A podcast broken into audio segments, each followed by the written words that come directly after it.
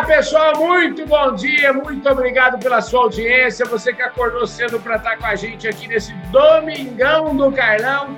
Esse é mais um daqueles domingões maravilhosos, especiais, que eu faço questão de ressaltar que vai ser uma conversa super, super deliciosa. Podcast Fala Carlão tenho a honra de receber o Flávio Enor Pressi. Sim, exatamente assim, Pressi, em italiano. O Flávio é o seguinte, só para dar uma palhinha, ele é engenheiro agrônomo formado na Universidade Federal lá do Rio Grande do Sul. Eu me concentrei aqui só para te dizer o seguinte, ele chegou a ser o COO global da Arista, tá certo? Foi CEO da Arista aqui na América Latina, foi diretor-geral da Singenta no México, e pronto. Eu só vou falar esses três, porque se eu ficasse falando aqui a carreira dele aqui, eu ia ter que ficar o resto do domingo aqui falando com vocês. Ô, Flávio, a primeira e mais importante coisa que eu tenho para te dizer é Muitíssimo obrigado pela sua disposição de vir compartilhar a sua história aqui no Domingão do Carlão. E eu sempre digo, todo mundo que vem aqui sabe disso. Ninguém nasce CEO global, nem presidente, nem diretor-geral de nada. E o mais legal aqui, o gostoso da nossa conversa é que a gente se concentra muito nessa história, nesse caminho que te levou lá. Então, obrigado pela sua presença aqui, viu? Eu sempre digo que eu sou um privilegiado, a minha vida toda foi um privilegiado. E talvez uma prova disso é o privilégio que eu estou tendo de estar aqui contigo, Carlão. Isso realmente é um privilégio. Delícia. Deixa Bom dia para todos vocês. Eu queria agradecer aqui também, deixar um agradecimento todo especial aqui para o meu querido amigo Jeffrey Abrahams, que falou para mim o seguinte: Carlão, você não pode deixar de entrevistar o Flávio. Esse cara é top de linha. Ele falou mais prateleira de cima impossível. Aí eu respondi para o Jeffrey o seguinte: Jeffrey, aqui no meu programa você manda. O que você manda eu fazer, eu faço. Então, obrigado, Jeffrey. Aqui está o homem. Ô, Flávio, é muito bom ter os amigos, é muito bom cultivar amizade. Eu acho que é a coisa que eu mais fiz ao longo da minha jornada. E eu sempre digo assim: se eu tivesse feito uma reunião com Deus lá atrás, uns 30 anos atrás, e ele tivesse falado assim, bem, Carlão, pode pedir todo mundo que você quer que eu coloque no seu caminho, eu sempre digo que eu não teria a ousadia de pedir tanto, viu, Flávio? Parabéns, é isso mesmo. Eu sempre digo para meus filhos ah, que se eles souberem cultivar as amizades, os relacionamentos de confiança, eles nunca vão ter problemas na vida. Ô, Flávio, falando em filhos, é, eu acho até interessante, porque eu pedi para o Flávio, ah, me faz um resuminho aí da sua vida para eu entender, para eu te conhecer um pouco melhor. E eu só vou te dizer qual foi a primeira linha desse resumo. Ele diz assim para mim: eu sou casado com a mesma mulher e pai de dois filhos fantásticos. Eu não vou falar mais nada, viu, Flávio? Agora é a sua hora. Eu quero saber o seguinte: desenvolve aí, eu quero saber, como sempre, me conta a sua trajetória, me conta onde você nasceu, me conta é, onde é que você brincou na infância. É, é por aí a conversa. Bom, eu nasci numa pequena cidade chamada Rolante, que está mais ou menos 80 quilômetros de Porto Alegre. Uh, na realidade, uh, nasci aí, os meus pais são netos de imigrantes italianos que se criaram, se desenvolveram num lugar chamado, era o distrito chamado Chuvisqueiro. Tem inclusive uma cascata muito linda uh, nessa localidade. Uh, eles eram pequenos agricultores a vida toda, plantando milho, feijão, pireto. Olhei a flor do pireto para fazer os tal dos boa noites da vida, né? E daí, num esforço tremendo, mas era uma região extremamente pobres, né? Meus pais, quando casaram, se juntaram com um tio meu e abriu o que se chama uma venda é, secos, molhados, vendia erva mate, tecidos, vendia de tudo nessa localidade de. Daí eles decidiram começar uma pequena transportadora. E aí se mudaram para a cidade maior que tinha ali, que era Rolante, e aí criaram uma transportadora para transportar cebola, esse tipo de coisa, onde meu pai foi o, o motorista do primeiro caminhão da transportadora que eles tiveram. Aí a coisa evoluiu, eles foram para Porto Alegre, e chegando em Porto Alegre, aí eu, fiz todos os meus estudos em Porto Alegre, passei minha vida de estudante dizendo em casa e para os amigos, vou ser engenheiro civil que nem o Leonel Brizola. Por que Leonel Brizola? Porque o Brizola era famoso ah, e principalmente porque ele tinha criado o que se chamava brisoletas, que eram escolas de madeira, onde as pessoas que sabiam ler e escrever ensinavam os outros a ler e escrever. E foi assim que os meus pais foram alfabetizados. Então, basicamente, essa foi a minha formação de criança, vindo do campo, até Porto Alegre, onde estudei realmente, até entrar na faculdade de agronomia. Escuta, Aí já é outra história. Pois é, agora eu fico imaginando para alguém que está lá sempre falando que vai ser engenheiro civil e tal. Aí, de repente, como é que foi você ter explicado para sua mãe, para seu pai, falar assim: não, eu não vou mais fazer engenharia civil, vou estudar agronomia. Como é que foi isso? Eles eram muito orgulhosos, diziam para todo mundo: o meu filho vai ser engenheiro civil. Então, um dia, eu já apaixonado por, por agronomia, que eu tinha aprendido o que, que era agronomia, né? cheguei em casa, aquelas mesas de italiano, pai, mãe, avós, primos, e disse: Olha, a gente tem que dar notícia que eu não vou mais ser engenheiro civil. Um silêncio mortal na mesa. Mas por que, que tu não vai ser, filho? Porque eu vou fazer agronomia. Minha mãe ainda perguntou um pouquinho, o que, que é isso? E ao explicar, ela disse, mas meu filho, nós lutamos tanto para sair da roça e agora tu quer voltar para a roça? Então, aí foi a, a, a, grande notícia a dar que eu ia fazer agronomia. Realmente uma coisa bonita da minha mãe. Eu tenho um amigo que me disse uma vez, lá no Mato Grosso do Sul, ele é o, o seu Aldo Teló, ele é gaúcho, ele é lá do Rio Grande do Sul, o seu Aldo Teló, ele falou assim para mim, Carlão, a gente sai da roça, mas a roça não sai da gente. Eu, ah, é verdade. Eu, eu, eu sou testemunha disso, viu? Eu nasci na roça, saí da roça, mas a roça não sai de jeito nenhum, viu? Eu adoro a roça. Bom, eu tô, cara, a primeira coisa que eu fiz quando cheguei em São Paulo, que eu ficava preso dentro de um apartamento, foi comprar uma casa de campo para pelo menos estar em contato com a terra. Eu digo isso mais recentemente, né? Mas deixa eu te contar uma coisa interessante, Carlão. Conte. Quando eu entrei na agronomia, aí foi uma mudança total.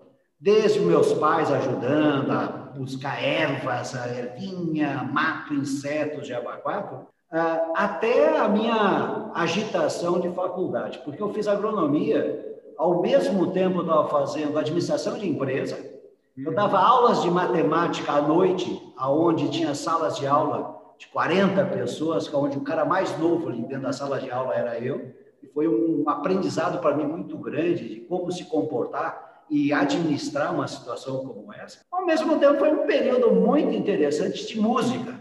Foi minha fase de compositor, cantor, de ter banda, ou grupo, como a gente chamava, né? Participar de festival de música com um grupo nosso chamado Fazelos, que queria dizer feijão. Então, essa foi um período muito interessante, meu período de faculdade de agronomia. E tenho os milhões de privilégios de ter amigos, Marigites da Biocontrole aqui de São Paulo, foi meu colega até foi o, como é que se diz, o percussionista do grupo. Escuta, e esse negócio de música, isso saiu de você? Você ainda tem uma banda, toca de vez em quando? Não, é não, não, não, não. Não estou que nem o meu amigo lá da BASF, Leduc, que mantém ele na banda, esse tipo. Não, Aproveito e mando um grande abraço para o meu amigo Leduc. Pois ah, é. Não, não. Tive uma fase depois, ah, quando estive viajando pelo mundo, de fazer muitos amigos graças à música, mas hoje não tenho mais, não. Muito bem. Eu tenho um amigo, o Guilherme, ele mora lá no Pará, e ele diz assim: Carlão, você sabe muito bem, ele é gaúcho, e ele diz assim: ó, Deus fez o céu azul a noite escura, as estrelas brancas. Ele queria mandar alguma mensagem para nós, né? e eu, eu captei a mensagem, captei a mensagem, por isso que eu sou um gremista fanático. Muito bem. Gremista fanático. Vem cá, como é que foi a sua trajetória agora? Vamos começar a falar um pouquinho. Depois, depois que você saiu da faculdade, como é que é? O que, que aconteceu lá? Você foi para onde? Me explica aí. Bom, primeiro, primeiro que eu saí da faculdade, me formei, né, em final de 76, jurando para todo mundo que a última coisa que eu faria na minha vida seria trabalhar numa multinacional. Eu falei, Deus me livre de trabalhar numa multinacional. Esses caras aí, isso, A, B, C e D, né? E eu queria ser um pesquisador, porque eu tinha estagiado dois anos no IRGA, Instituto Rio Grandense do Arroz, era meu sonho ser um pesquisador. Hoje eu olho para trás e digo, teria sido um pesquisador fraquinho e não teria me realizado. E eu sempre dizia que não queria trabalhar em multinacional. A minha mãe, que sempre foi muito esperta nisso, né? Ela era madrinha de casamento de um gerente da Herbitécnica. Muitos de vocês vão lembrar da famosa Herbitécnica, né? E ela me deu uma enrolada, eu fui para uma entrevista, sem saber exatamente o que, que era, uma entrevista com um cara chamado Carlos Moreira da Cunha, que uhum. era o gerente da Monsanto para o Rio Grande do Sul. E ele me contratou para ser gerente e fui trabalhar com laço, que era um produto que tinha mil problemas, machete com arroz e principalmente introduzir o Randap. Isso a 30 dólares, que para aquela época 30 dólares era nem ouro, acho que valia tanto assim. E fui trabalhar na região da fronteira, Alegrete, uh, Alegrete, Uruguaiana, depois Cachoeira do Sul, e terminei vindo para Porto Alegre. Mas foi uma coisa, quando eu menos vi, estava trabalhando numa multinacional feliz da vida. Rapaz, e para ficar trabalhando numa multinacional feliz da vida tantos anos, né? Eu queria que você ensinasse para nós assim. Vamos começar a falar um pouquinho dos aprendizados aí, como é que foram os primeiros aprendizados aí. Você falou, opa, peraí, você logo já se ambientou nesse trabalho? Como é que foi isso? Eu acredito que sim, que foi fácil, porque saía de uma faculdade de agronomia onde, na realidade, tu aprendia muita teoria ou aonde buscar informações, né? Mas realmente aprendizado, de repente estava eu lá na plantação de soja, no meio do arroz irrigado, fazendo todo um trabalho que era o que eu tinha na minha cabeça como no momento que eu tomei a decisão de fazer a agronomia, né? E aí foi, eu acho que quase três anos trabalhando como ele chamava o vendedor técnico da Monsanto. E foi um período muito grande de aprendizagem, né? Escuta, é, continua aí falando, porque é o seguinte, uma coisa que eu percebo é que as coisas acontecem, mas assim, na nossa vida sempre vai ter gente, né? Sempre vai ter, ó, aquela pessoa, você fala assim, olha, quem me contratou foi fulano de tal. Isso parece que fica muito latente na sua carreira, né? Você tem um... Sem dúvida nenhuma. Aprendi muito com esses quase 45 anos de formados, né? Uhum. Uh, não existe empresa, existe um grupo de pessoas em volta de um conceito chamado empresa, né? E por isso que eu sempre menciono muitas as pessoas, porque eu tenho um grande reconhecimento aos gurus com quem eu aprendi muito, e aí eu sempre menciono o Jeffrey como sendo um dos grandes gurus né, que eu tive, uh, grandes amigos como o Erone Mazzari, que foi quem me levou para a Stauffer, lá no início, né? A Monsanto, uma companhia indo para cima, a Stauffer vindo para baixo, e aí se criou um grupo de pessoas dentro da Stauffer, onde estava o Jeffrey, estava o Fernando Portela, Uh, e eu tinha um outro guru chamado Jim Wismir, era um americano que estava aqui no Brasil na época, que do nada me convidou para ser gerente técnico. E eu não sentia nada de técnico. Para ser gerente técnico no Brasil com 28 anos na época. E aí eu formei uma equipe. Aí é que vem uma grande informação. Na Stauffer, como gerente técnico, eu tive uma equipe que temos até uma foto. Aí na minha área, no departamento técnico, formamos uma equipe fantástica. Né? Carlos Pellicer, que hoje é CEO da UPL a nível mundial, Valdemar Fischer, que teve várias posições que todos vocês conhecem, aí estava o Francisco Negrini, Clodoaldo, eu até nem quero fazer toda a lista, porque uh, eu vou acabar esquecendo de algumas pessoas, mas eles estavam na minha equipe. Depois também fazia parte desse mesmo grupo, mas trabalhando em outras áreas, o Fernando Portela, o Piscinin estava nesses grupos, o tal do Afrânio Zardo, falecido Afrânio Zardo, Arnaldo Sigrid, ou seja, era um grupo enorme de pessoas. E eu faço questão de mencionar as pessoas, Carlão, porque eu aprendi que na vida tu tem que saber quais são os teus pontos fortes e realmente explorar eles. Mas tu tem que saber quais são tuas deficiências para saber que tu tem que buscar gente que tenha experiência complementar e que venham trabalhar contigo. E isso é uma coisa que eu acho que eu aprendi e fiz muito bem na minha vida. Selecionar profissionais que talvez saibam muito mais do que eu em várias áreas, para que a tua empresa, no final, tenha fortalezas em todas as áreas. Porque tu não é bom em tudo, mas tu contrata, seleciona gente que saiba realmente. Assim, por exemplo, eu nunca fui um financeiro, tinha que buscar um financeiro bom. Eu tive vários bons nesse sentido. A outra coisa importante que eu aprendi na vida, que também está relacionada com pessoas, é a questão da relação de confiança. Ter realmente confiança, ser verdadeiro com as pessoas, ao ponto de elas se desenvolver isso quase como uma, uma grande amizade, um grande grupo de amigos. E eu acho que isso é fundamental para o processo de sucesso. Me fala uma coisa, quando é que você teve sua primeira experiência fora do Brasil? Teve muita dificuldade ou você falou assim, não, vou embora?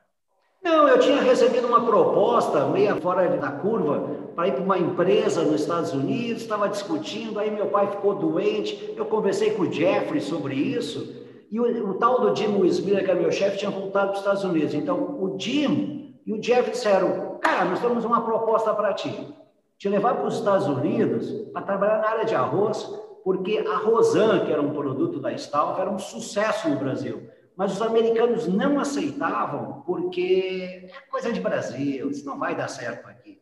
E na realidade eu fui para os Estados Unidos, aceitei o convite, né? Fomos eu e a minha esposa, né? Quando tínhamos filhos. A minha filha nasceu lá, a Luiz nasceu nos Estados Unidos, em Connecticut.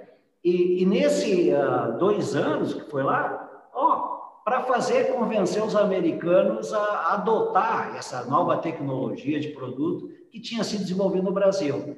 E olha, depois de dois anos muito sofridos, eles chegaram a vender cinco vezes mais do que se vendia no Brasil. Naquele interim, veio a ICI e comprou a Stalfa. Então, eu, sem mudar de empresa, mudei para a ICI. E aí foi todo um recomeço. A minha esposa, que não estava muito bem adaptada nos Estados Unidos na época, né? Ah, uhum. não, vamos voltar, vamos voltar. Voltamos com criança pequena para o Brasil para recomeçar praticamente a carreira, a vida, seja lá o que for. E é isso que foi. Voltamos para o Brasil, acho que foi 88, aí para ICI. Aí vim para o Brasil para ser gerente de grupo de produto. Aí teve outras pessoas fantásticas aí que eu tive contato. O Sérgio Assis, que eu trabalhei com o Sérgio Assis, que possivelmente conhece, cara. Brian Dwyer, falecido Brian Dwyer, que depois eh, foi fazer carreira internacional. Jerry McLean, várias pessoas que tiveram aí, inclusive até o Marcos Arpelon, que tem um hotel hoje lá na Bahia. Que vai Mas vir foi... aqui, viu? Que vai vir aqui, viu? Vou trazer ele aqui para falar, viu? O Zarpelon? Ah, Opa. esse é, o homem das histórias. Esse é o homem das histórias. Grande agrônomo e grande amigo também. Pois é, ué. Aí você ficou quanto tempo mais no Brasil antes de sair de novo? Porque eu acho que você foi embora de ah, novo. Bastante, bastante. Voltei em 88 e voltei a sair em 95. Em 95. Bom, aí começou a história do seguinte: o que, que tu quer fazer na tua carreira, Flávio? Aí eu aprendi um conceito chamado flagging up. Explica esse conceito, que isso aí vai ensinar é, muita gente. Eu fui falar com o diretor de recursos humanos da ICI, esqueci o nome dele, perdão, pessoal. Ah, e eu fui dizer para ele, perguntei para ele, pô, e daí, o que a companhia está pensando para mim, na minha carreira? Ele disse, nada. Falei, como que nada? Ele disse, porque se tu dá um flagging up, ele era britânico, né? Se tu não levantar a tua bandeira e dizer, é isso que eu quero, eu estou aqui, eu quero ir para lá, Ninguém vai dar bola para tua carreira. Só se tiver muita sorte, alguém lá lembrar. Caso contrário, se tu não disser o que, que tu quer, tu não vai chegar lá. Aí eu comecei a dizer, os caras eram, eu quero ser gerente geral do Brasil. Aí, na época, o Brian Duarte, o Sérgio Assis olha, para ti ser gerente geral, só se tu for ser gerente geral de um país menor. Eu falei, não tem problema, vamos embora. Já no sangue essa história de ter vivido fora. E aí que eles me convidaram para ser gerente geral da América Central e Caribe. Vibrei, fiz festa em casa. Dia seguinte, o, o cara John Greaves, que era o cara que levou, me levou lá para a Inglaterra, disse: Oh, there is a big but. Tem um senão aí. É o senão? vai ter que vir trabalhar na Inglaterra por 18 meses. Foi um balde de água fria. Porque nós ia trabalhar na casa matriz. Eu falei, não, eu quero ser gerente. Não, e outra, trabalhar na área de marketing, comercial. Um horror. Acabei aceitando, né? Mas os 18 meses foi aonde eu aprendi um segundo conceito, que é o rendimento punitivo. O que é o rendimento punitivo? Tu vai para uma posição que, na realidade, seja transitória, né? Aí tu começa a fazer tão bem o trabalho que o cara que poderia te deixar subir ou te mudar, não quer que tu mexa em ti. Não, deixa esse cara aí. Foi uma briga feroz. Eu era diretor comercial para a região andina, língua espanhola, aonde se vendia indiretamente. Os distribuidores eram a BASF, Bayer, na época, né? E aí foi uma briga, porque ninguém, ninguém aceitava que eu saísse, porque era de alto desempenho e ninguém tinha, eles não tinham ninguém para fazer isso. Foi três anos vivendo na Inglaterra até conseguir que finalmente aceitasse me transferir para Guatemala. Fui em janeiro de 95, em janeiro de 98 mudamos para Guatemala.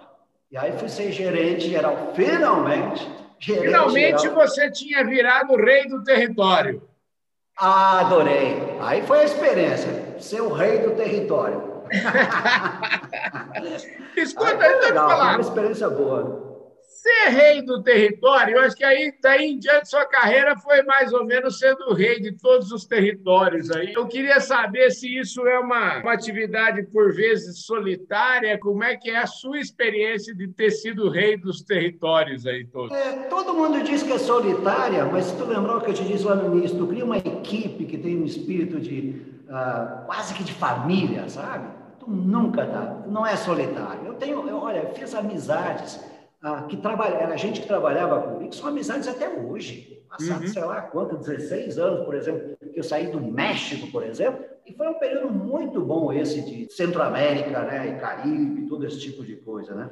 A outra coisa muito boa, que aí foi muito forte aí, tu é gerente geral, mas se tu perder o teu escutar dos clientes a nível de campo, de visita, aí tu tá lascado, principalmente sendo um estrangeiro aí, né? E isso foi uma das coisas que eu também aprendi muito. Cara, tu nunca sabe tudo, tu sempre tem que estar aprendendo, e a melhor forma de aprender é quem sente as dores, que é lá o cliente, o agricultor, o distribuidor, e às vezes a tua própria equipe, né, que está muito próximo dela, né? Você substituiu o Valdemar Fisch no México? É é Exatamente é isso. O Valdemar era gerente geral do México, ele estava voltando para o Brasil, eu estava como diretor de marketing para a América Latina. Já era Singenta, né? Já era Singenta, né? Porque lembra que quando eu fui para a Inglaterra se transformou em Zênica, em 2000 passou a ser Singenta, ou seja, eu mudei de várias empresas, estando sempre na mesma, né? Uhum. E aí eu estava de diretor de marketing para a América Latina, onde aí tive também pessoas fantásticas aqui do Brasil. O Renato, Renato Guimarães, Silvio Santos, várias pessoas excelentes que, com quem eu tive a oportunidade de trabalhar. E aí, um amigo meu, uh, Bill, Bill Lewis, dos Estados Unidos, disse: Cara, o Valdemar está saindo do México.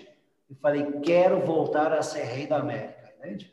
Quero voltar a ser gerente geral. Aí, o rei, ah, fui, fui embora. Eu conto uma história que talvez nem devesse contar, viu, Carol? Desculpa, estou me estendendo demais.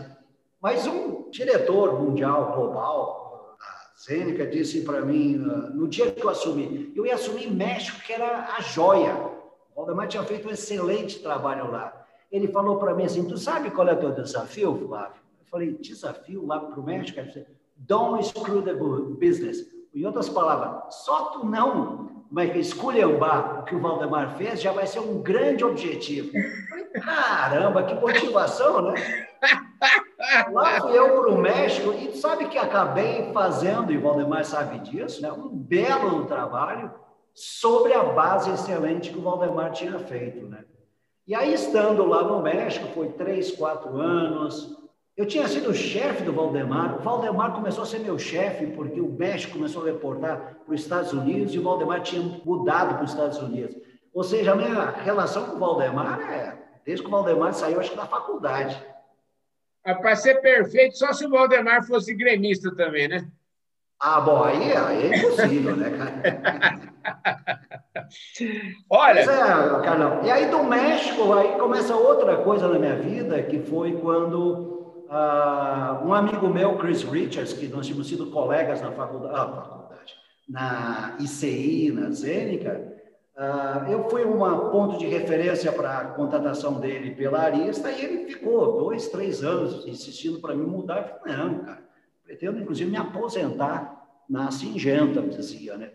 E eu estava como gerente geral do México, né? Mas teve um momento que a minha esposa disse: está na hora de a gente voltar para o Brasil. Está na hora de voltar para o Brasil, vamos voltar, coisa e tal. E, e, aí eu falei em voltar. Eles só vinham com propostas muito. Vai ser gerente geral do Japão, depois era para ser o diretor de sementes, bateu a minha porta o seu Chris Rich e disse, vem, quer saber uma coisa, cara? Vem ser diretor para América Latina, da Arista. E aí aceitei. Aceitei, vim para... O Chris é um dos outros gurus que eu tenho na vida, né? Aí vim para Arista no Brasil, que era a antiga Roco do Brasil, e aí eu tive a oportunidade, uma empresinha desse tamanho, muito menor do que eu imaginei quando me contrataram, imaginei pequena, mas não tão pequena como ela estava. Ah, e aí eu comecei a montar uma equipe. E cheguei no Brasil, a Sumitomo Corporation disse, olha, estamos tirando a linha de produtos da Arista. Falei, gente, nós já éramos pequenos, agora nós vamos sumir, né? Carlão foi um dos, dos mais belos desafios da minha vida porque a gente teve que criar praticamente um portfólio, criar uma equipe. E aí eu trouxe para trabalhar comigo, ou eles mesmos vieram trabalhar comigo, grandes amigos me ajudaram a construir a, a Arista aqui no Brasil. E foi uma coisa bárbara. Eu tinha reuniões globais onde o pessoal da Arista dizia: Ô, oh, Flávio, obrigado pelo bônus.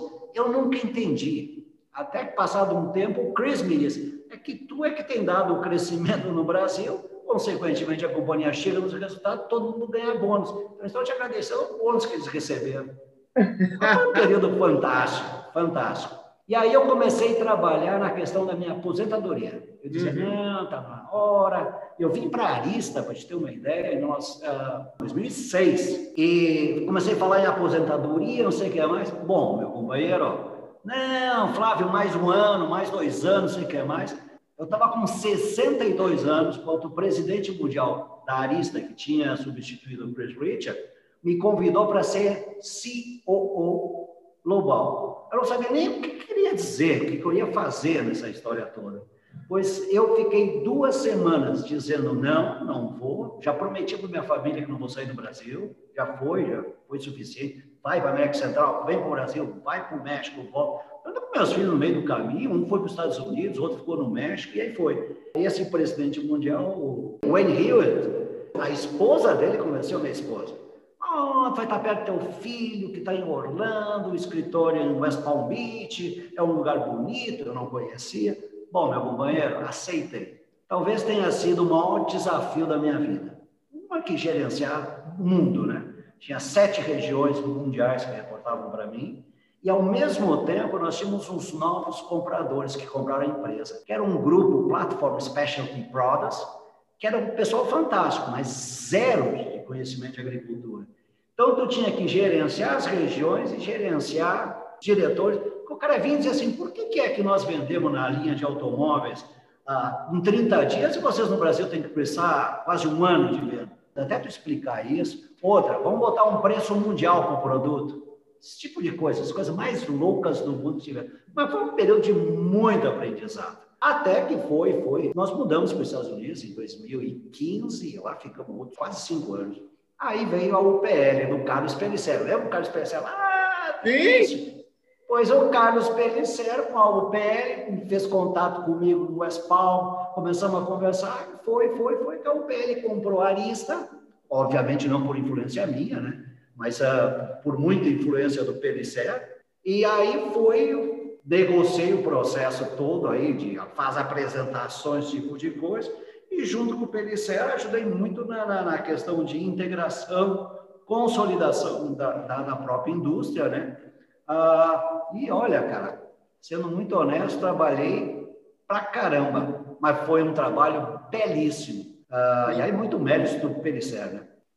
Ô, Flávio, deixa eu te falar. Ó, o nosso programa é, é, até grande, tem um tempinho razoável, mas eu quero te informar que agora nós já entramos nos descontos. Todo esse tempo aí foi um tempo que credenciou é, todos nós que estamos aqui a ficar aqui com atenção. Você já passou vários ensinamentos, deu vários insights para nós, mas eu queria que, para a gente fechar a nossa conversa aqui, queria que você me passasse aí para as novas gerações, porque aquelas pessoas estão saindo da faculdade agora, que estão começando carreira, enfim, que insights você acha que foram fundamentais na sua vida?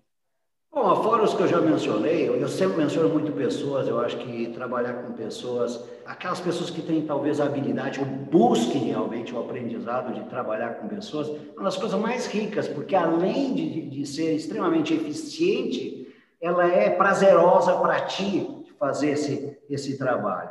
Outra coisa que eu sempre digo, tu tem que ter adaptabilidade. Imagina eu que mudei 500 mil vezes, mas não é só a tua adaptabilidade, tem que ter o suporte da família, porque muitos dizem, ah, mas a vida internacional é fantástica. É, mas tem preços que se paga. Eu tenho um filho que hoje está com 30 anos, ele até hoje não sabe escrever português, ou seja, viveu a maior parte da vida dele fora. Quando ele me manda uma mensagem assim, oi pai, Aí o restante aí para baixo é tudo em inglês. Ele não sabe escrever português, né? Então tem esse tipo de coisa. Então tu tem que ter flexibilidade, mas tu não pode abrir mão, principalmente dos teus valores. Principalmente dos valores, as tuas crenças. Tu tem que ser, tem que ter a flexibilidade, tem que ter um ouvido, escutar as pessoas, mas tu não pode abrir mão uh, dos teus valores. Né? Isso eu acho que é, é uma coisa fundamental. A outra, eu acho que tu tem que ser justo com a tua equipe. Tu fala, ah, que... Não, mas tu tem que ser justo, tem que ser agressivo no processo de reconhecimento, no processo de pagar salários bons, pagar bônus bons, porque todo mundo ganha. Se a companhia ganha, todo mundo tem que ganhar. Então, acho que esse trabalho é fundamental. Ah, manter, eu já te disse para ti, é fundamental manter vivo esse teu circo de amizades, de conhecimento, que amanhã ou depois tu vai precisar de uma informação, um conhecimento, uma orientação, às vezes até de um conselho, e é importante ter esse grupo de amigos que tu criou na tua vida. E acho que isso é a coisa mais valiosa. Os filhos, como a gente sempre diz, isso não é exclusivo, não é de, da minha autoria, né? mas como todo mundo diz, tu cria os teus filhos, teus filhos vão voar. Quem não pode voar e tem que estar perto de ti sempre, teus amigos acho que isso é muito importante. E eu tenho muito orgulho de vários desses amigos que tu mencionaste aí, também conhece. Maravilha. Deixa eu falar aqui, para a gente fechar aqui, você falou tanto de família e, e eu queria que você me dissesse o seguinte: o que, que você aprendeu com a sua mãe, por exemplo, e que você é um valor que você faz questão de passar isso que você passou para sua filha, enfim, para a gente fechar agora essa conversa. Eu acho que talvez, bom, a minha mãe talvez muito mais que meu pai, pô, meu pai eu perdi ele relativamente jovem, né? Mas a minha mãe foi talvez a minha grande liderança, né? E eu acho que uma das grandes coisas que ela me ensinou é a questão de que tu, ao mesmo tempo que tu tem que ser suave, tu tem que ser firme nas tuas decisões, na tua determinação. E outra, não pensa muito grande lá na frente, vai construindo tu tem que construir, tu tem que acreditar e estar aberto para tentar alguma coisa diferente. Um exemplo foi ela me convencer a trabalhar em multinacional. Uhum. Foi ela que, no final do dia, foi que me convenceu a trabalhar em multinacional. O esporte de família é fundamental, cara. Eu falo muito de amigos, mas a família é fundamental. Ô, Flávio, fundamental são esses amigos que eu tenho aqui que me, me trouxeram até você. Eu fico muito grato de você ter aceitado esse convite, de estar aqui, dividir toda essa sua bagagem conosco. Realmente é um negócio espetacular. E eu tenho certeza que o pessoal que está aqui fez valer a pena você que levantou cedo. Ô, Flávio, eu fico sempre muitíssimo honrado, estou muito honrado com a sua presença aqui, viu? Flávio Enor Prece. Eu tenho que fazer uma prece porque Deus é muito bom comigo, viu? Obrigado, viu, Flávio? Prece, um abraço a todos vocês e, como eu digo, sou um privilegiado. Muito obrigado. É isso aí, gente. Este foi mais um Domingão do Carlão na prateleiraça de cima do agronegócio. Eu falei aqui com o Flávio Enor Prece. O Flávio é esse espetáculo de ser humano. Um forte abraço a todos vocês e não se esqueçam, domingo que vem a gente está aqui de volta firme e garrado aqui no agronegócio brasileiro. Obrigado, Flávio. Um abraço a todos. Valeu!